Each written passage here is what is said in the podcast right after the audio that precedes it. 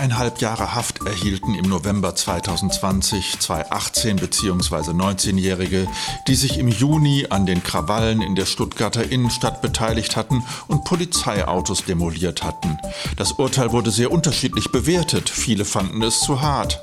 Wie sieht das die Gewerkschaft der Polizei?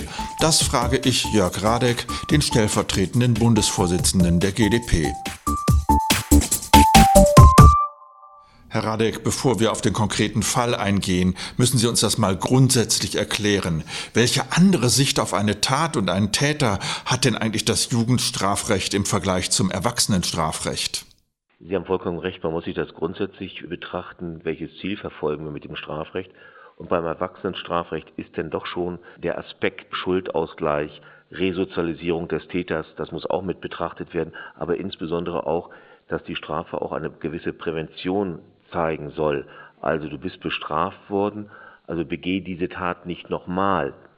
Und äh, das ist schon im, beim Jugendstrafrecht anders ausgerichtet, weil man da auch nochmal sich genauer als beim Erwachsenenstrafrecht den Täter anschaut, seine sittliche Reife, seine geistige Entwicklung, aber auch so Dinge wie, ist er vielleicht in eine Situation hineingekommen, die eine gewisse Eigendynamik entwickelt hat. Also so die Klickensituation, in denen die Jugendlichen sich aufhalten, die dann zu Imponiergehabe führen. Also das sind auch, denke ich, wichtige Aspekte, um eine Entscheidung zu treffen, ist er nach einem Sachsen-Strafrecht zu verurteilen oder nach dem Jugendstrafrecht. Das heißt, hier geht es nicht nur ums Bestrafen, sondern auch noch ums Erziehen?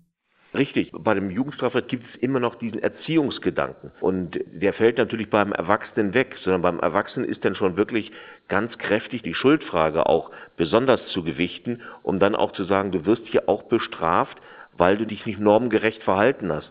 Und beim Jugendstrafrecht geht man eben noch davon aus, dass man hier einen Erziehungseffekt erzielen kann.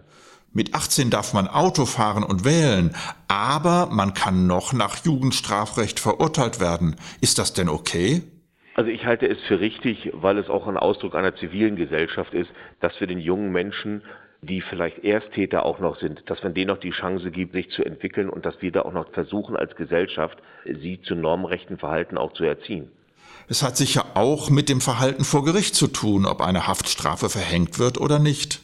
Ja, da muss man, glaube ich, auch dem Gericht eine besondere Rolle nochmal zuweisen, dass man eben würdigen muss, wie kam es zu der Tat? Wie geht er jetzt auch mit denen um, die über ihn zu urteilen haben?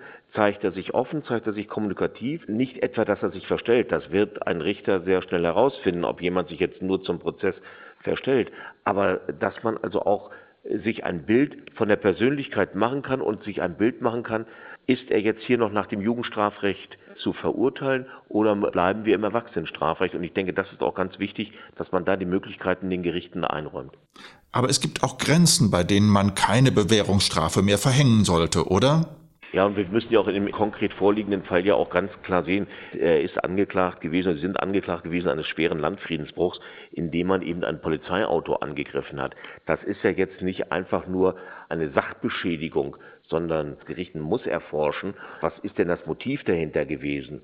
Und deswegen hat offensichtlich das Gericht auch zu dieser hohen Jugendstrafe gegriffen, um ganz deutlich zu machen, das ist nicht zu akzeptieren in unserem Land. Da ist ein Angriff gewesen, wo auch deutlich geworden ist, dass es einen Zusammenhang geben könnte dazu, dass ich diesen Staat ablehne und dass man da ein deutliches Zeichen durch die Strafe setzt, das hat das Gericht auch nochmal deutlich gemacht. Also verstehe ich Sie richtig, die Stuttgarter Urteile mit zweieinhalb Jahren Haft für die 18- und 19-Jährigen gehen aus Ihrer Sicht in Ordnung? Also ich denke, dass diese konkrete Strafe von zweieinhalb Jahren Haft zum einen im üblichen Strafrahmen liegt, aber andererseits dann aber auch wiederum ganz deutlich hier gezeigt hat, dass diese Strafe vertretbar ist im Zusammenhang mit der begangenen Tat. Das muss man ja immer sehen, dass es nicht nur in der Persönlichkeit des Täters liegt, sondern was hat er getan und was bestrafen wir hier eigentlich. Und das hat das Gericht mit dieser Strafe ganz deutlich gemacht. Vielen Dank für das Gespräch. Ich habe mich heute mit Jörg Radek, dem stellvertretenden Bundesvorsitzenden der Gewerkschaft der Polizei, über die Bewertung der Urteile unterhalten, die nach den Krawallen in der Stuttgarter Innenstadt im November 2020 gefällt wurden. Bis zum nächsten Podcast.